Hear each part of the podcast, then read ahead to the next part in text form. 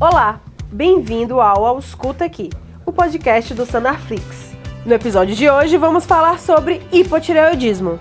Boa aula! Oi pessoal, eu sou o professor Alexandre da Endocrinologia da Sanarflix e é um prazer inenarrável estar aqui com vocês para falar sobre um dos assuntos mais prevalentes e mais interessantes da medicina, o hipotireoidismo. E ele também é um dos assuntos mais injustiçados também, diga-se de passagem. A gente sabe como nossos pacientes, como nossos familiares, inclusive, chegam para a gente querendo tirar dúvidas. Ah, eu acho que eu tenho um problema na tireoide, eu acho que eu estou engordando por causa da tireoide, eu acho que eu estou inchando por causa da tireoide. A gente vai ver hoje, finalmente, o quais são os sintomas, quais são os sinais, quais são as alterações que realmente a tireoide dá, aprender a, a diagnosticar os pacientes que realmente têm problemas na tireoide e a tratar, porque precisa tratar de maneira correta. Ok? Então vamos lá, que tem muito conteúdo bom para falar com, com vocês. Então, vou dividir a aula em duas partes. A parte 1 falar mais da parte básica, falar do eixo hipotálamo, hipófise, tireoide, falar um pouco das etiologias do hipotireoidismo e do quadro clínico e laboratorial.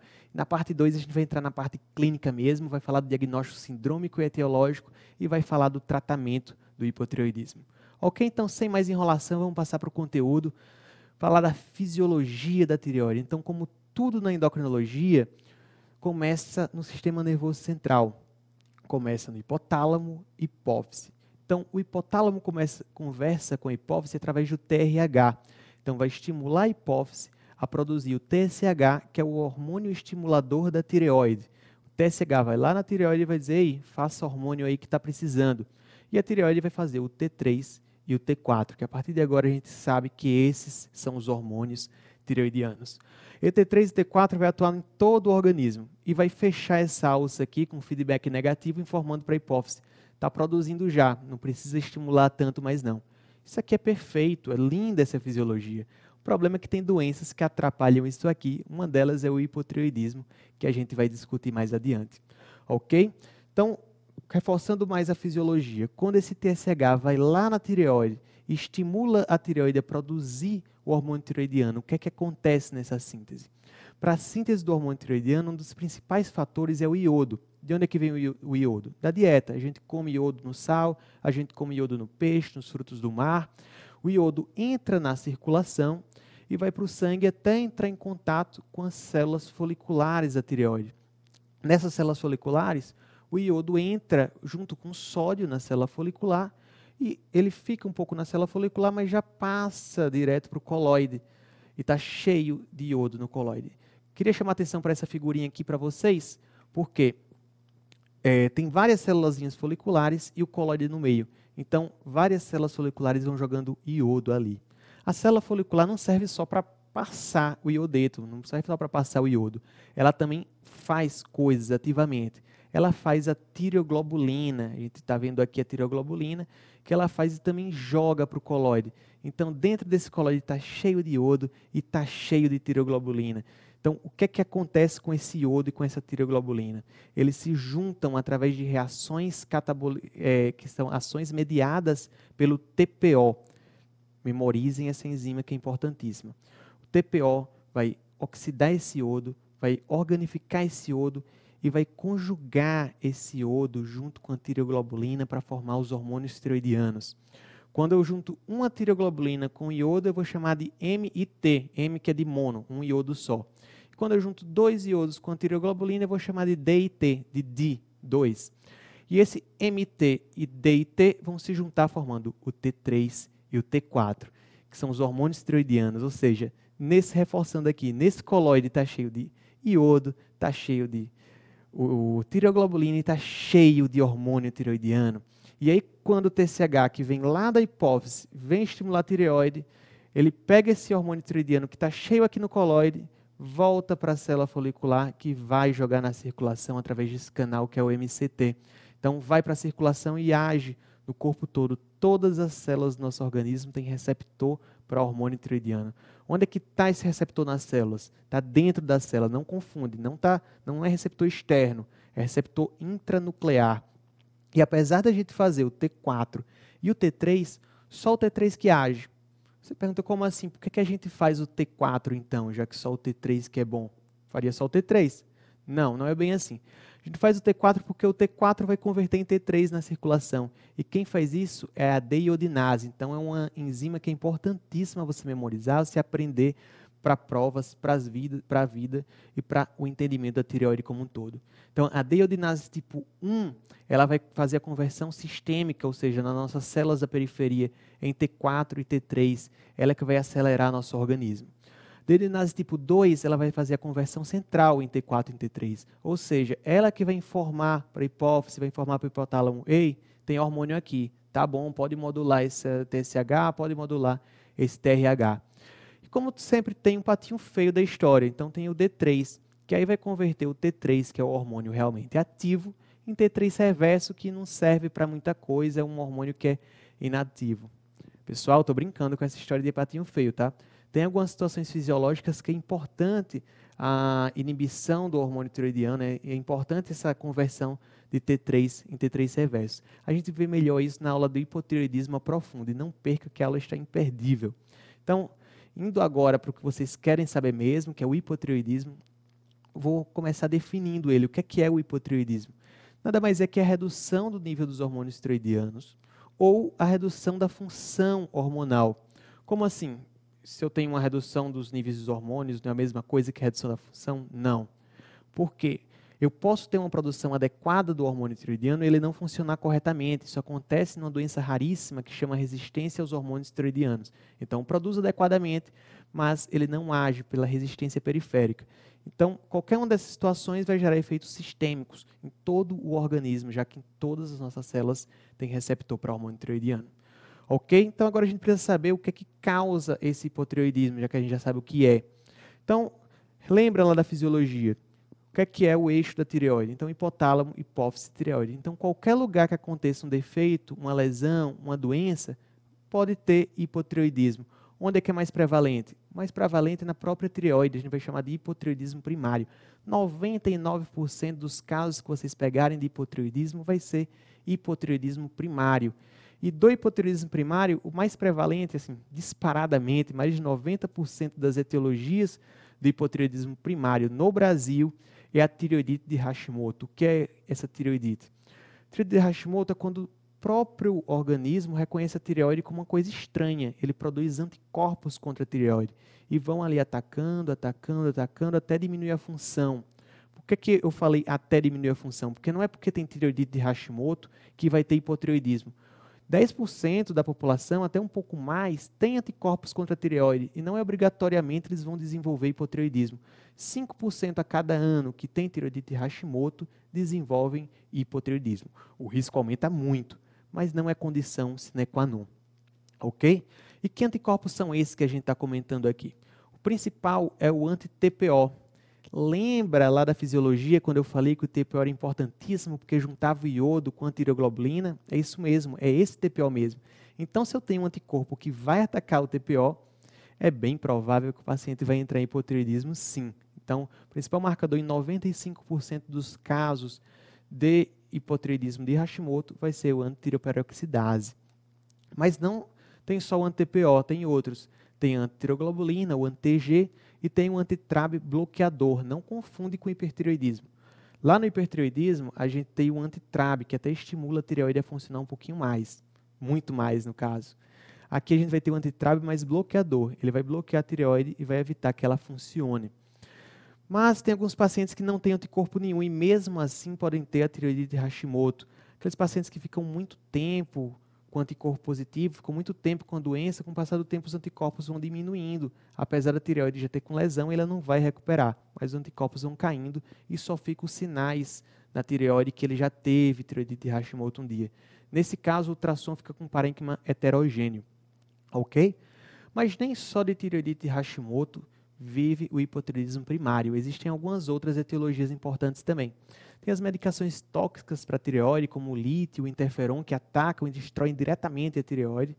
Tem os defeitos enzimáticos congênitos da tireoide, que é diagnosticada pelo famoso teste do pezinho. Tem a deficiência de iodo na dieta, que essa, no mundo, se a gente pegar, é a principal causa de hipotireoidismo, principalmente por causa da Ásia. No interior da Ásia tem muito pouco iodo na comida, o sal não é iodado, acaba que na China, ali na Índia, tem muita prevalência de hipotireoidismo por deficiência de iodo, mas no Brasil não existe mais. Olha, pessoal, isso é importante porque vocês veem por aí na internet, leem algumas coisas aí, tem alguns médicos um pouco mal intencionados que ficam colocando iodo para o paciente, mandando o paciente tomar iodo. Não é uma conduta adequada porque aqui no Brasil não existe mais deficiência de iodo pela iodação do sal. Ok? E outra etiologia frequente de hipotireoidismo são a sobrecarga de iodo, medicações ricas em iodo. Para. Como assim? Eu acabei de falar que a deficiência de iodo na dieta causa hipotireoidismo. E vocês entenderam, lembram lá da fisiologia que precisa do iodo para formar o hormônio tiroidiano. Aí agora eu chego e falo que medicações ricas em iodo, que sobrecarga de iodo causa hipotireoidismo também. É isso? É isso mesmo. Por que, que isso acontece? A gente vai entender agora. Se eu tenho uma tireoide que é meia boca, uma tireoide que já tem uma tireoidite de Hashimoto, que já está atacando ali, se eu dou uma sobrecarga de iodo, a tireoide não aguenta, ela para. A gente diz que a tireoide fica off. É o efeito Wolff-Chaikoff. Agora, se eu, tô, se eu dou iodo para uma tireoide que está funcionando bem, que não tem problema nenhum, a tireoide vai até funcionar mais, vai entrar em hipertireoidismo a gente diz que a tireoide cumpre seu job. É o efeito Jod-Besdal. Troca o B pelo D que dá certo aí a dica. Então, pessoal, então, brincadeiras à parte, voltando aqui para as etiologias, vamos falar da secundária e terciária. São doenças raras, mas vocês precisam saber porque são doenças graves. Secundária a gente fala quando tem problemas na hipófise e terciária a gente fala quando tem problemas no hipotálamo.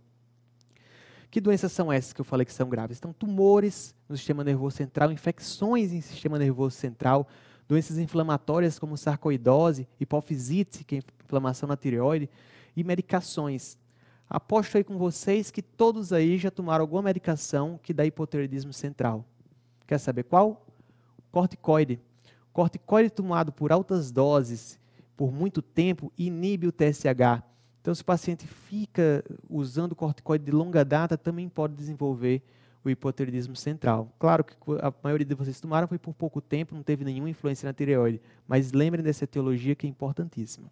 Então, agora a gente já sabe o que causa problemas na tireoide, vamos saber o que é que a deficiência dos hormônios tireoidianos causa, quais são as manifestações clínicas. Então, como é de se esperar, como tem receptor em todas as células do nosso organismo, os sintomas são sistêmicos. Qualquer órgão, qualquer sistema pode alterar com hipotireoidismo. Em sistema nervoso central, o que, é que vai acontecer? Apatia, déficit de memória, de atenção, de concentração, reduz o metabolismo no sistema nervoso central, reduz o metabolismo intestino, o paciente fica mais constipado, fica, é, fica pode até ter fecaloma, de tão constipado que ele está, reduz o metabolismo cardíaco, o coração bate mais fraco, o paciente tem bradicardia, o paciente fica mais frio, fica hipotérmico, porque reduz também o metabolismo, reduz os reflexos periféricos. Além da redução do metabolismo, o hipotireoidismo também faz a retenção hídrica e faz retenção dos glicosaminoglicanos. Pode ter um edema periférico até um pouco mais endurecido. Inclusive, esse edema endurecido, pelo acúmulo dos glicosaminoglicanos, também pode ter retroorbitário. O paciente pode ter exoftalmia. Então esqueçam essa ideia que exoftalmia é, é uma condição sine qua non, é uma condição ligada somente ao hipertireoidismo. Exoftalmia também pode acontecer no hipotireoidismo. Nos casos de hipotireoidismo primário, por defeitos na própria tireoide, então pode ter bócio também. Mas eu sei o que a maioria de vocês está perguntando. E o peso e a obesidade, o que é que tem a ver com a tireoide? Me esclareça essa dúvida. Vou esclarecer finalmente para vocês. O hipotireoidismo causa um ganho de peso muito discreto às custas de retenção hídrica.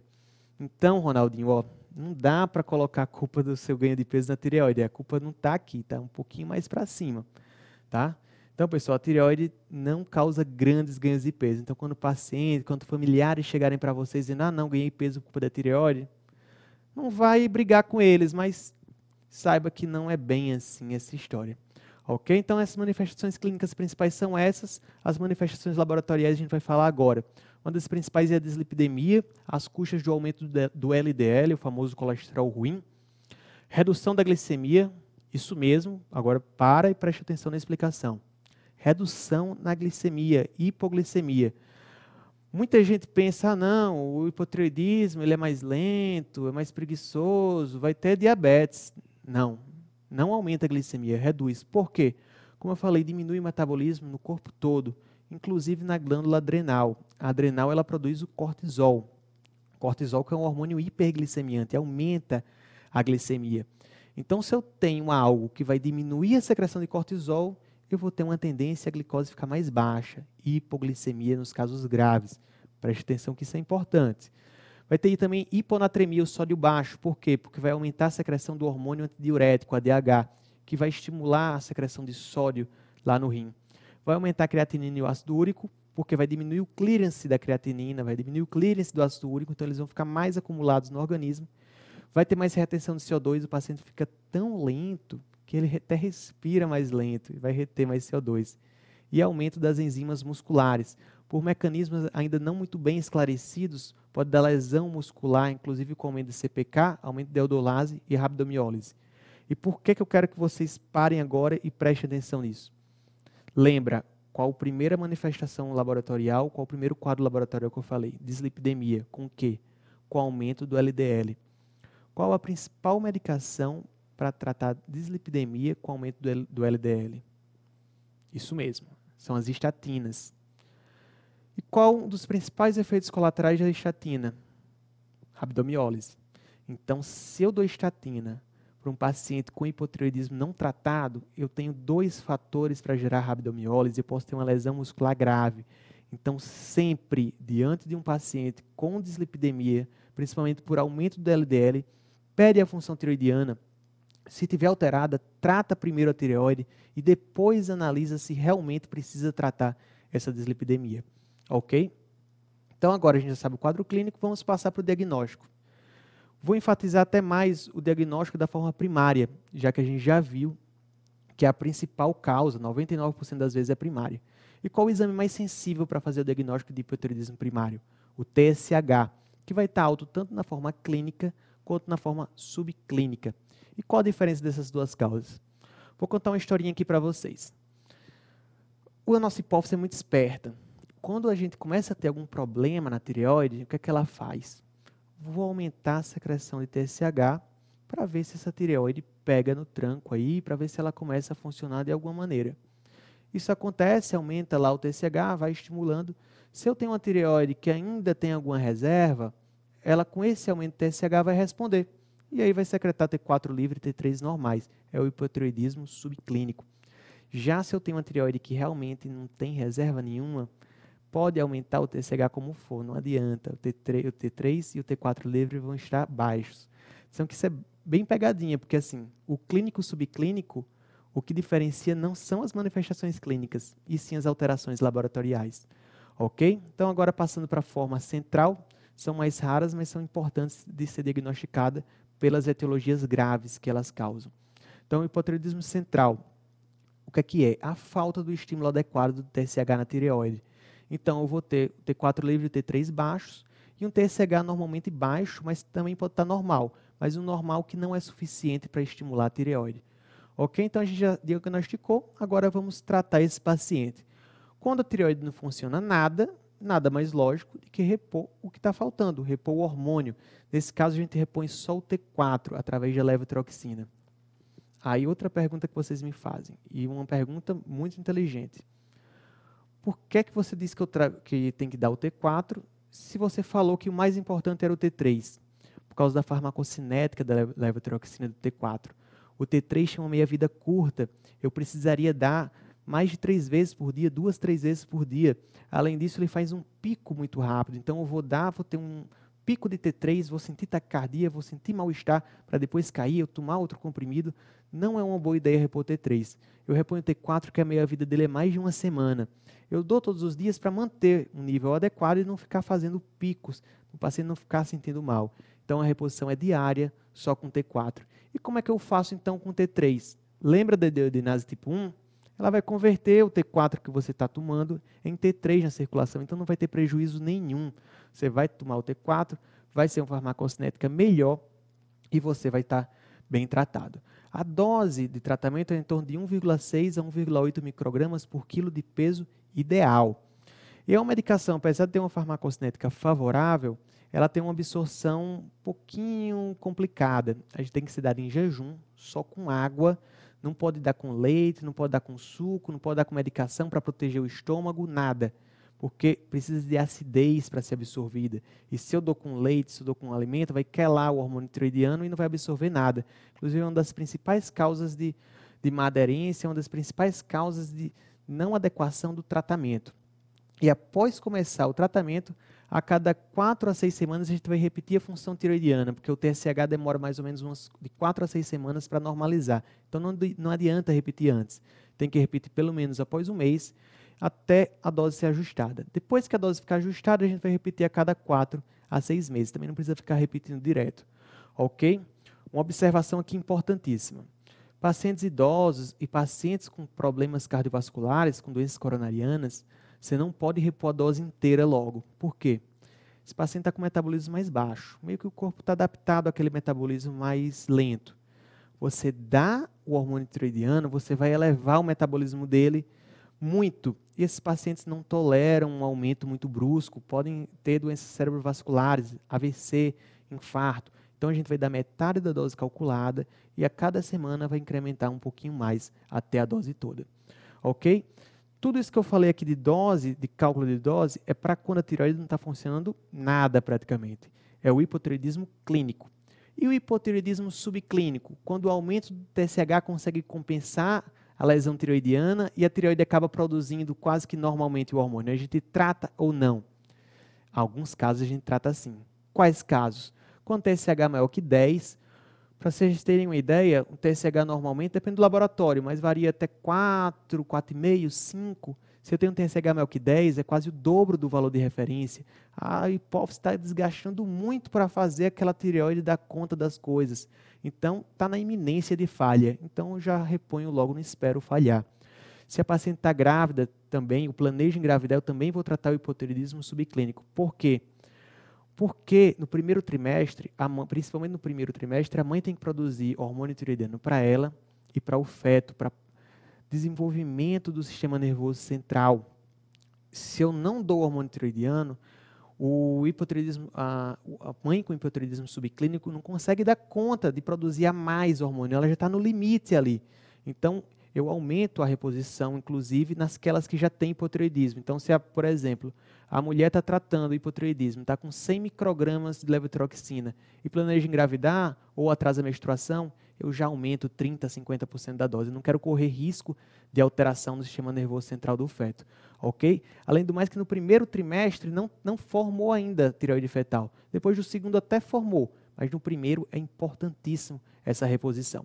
Se o paciente tem história também de eventos cardiovasculares, eu vou tender a tratar mais o hipotireoidismo subclínico.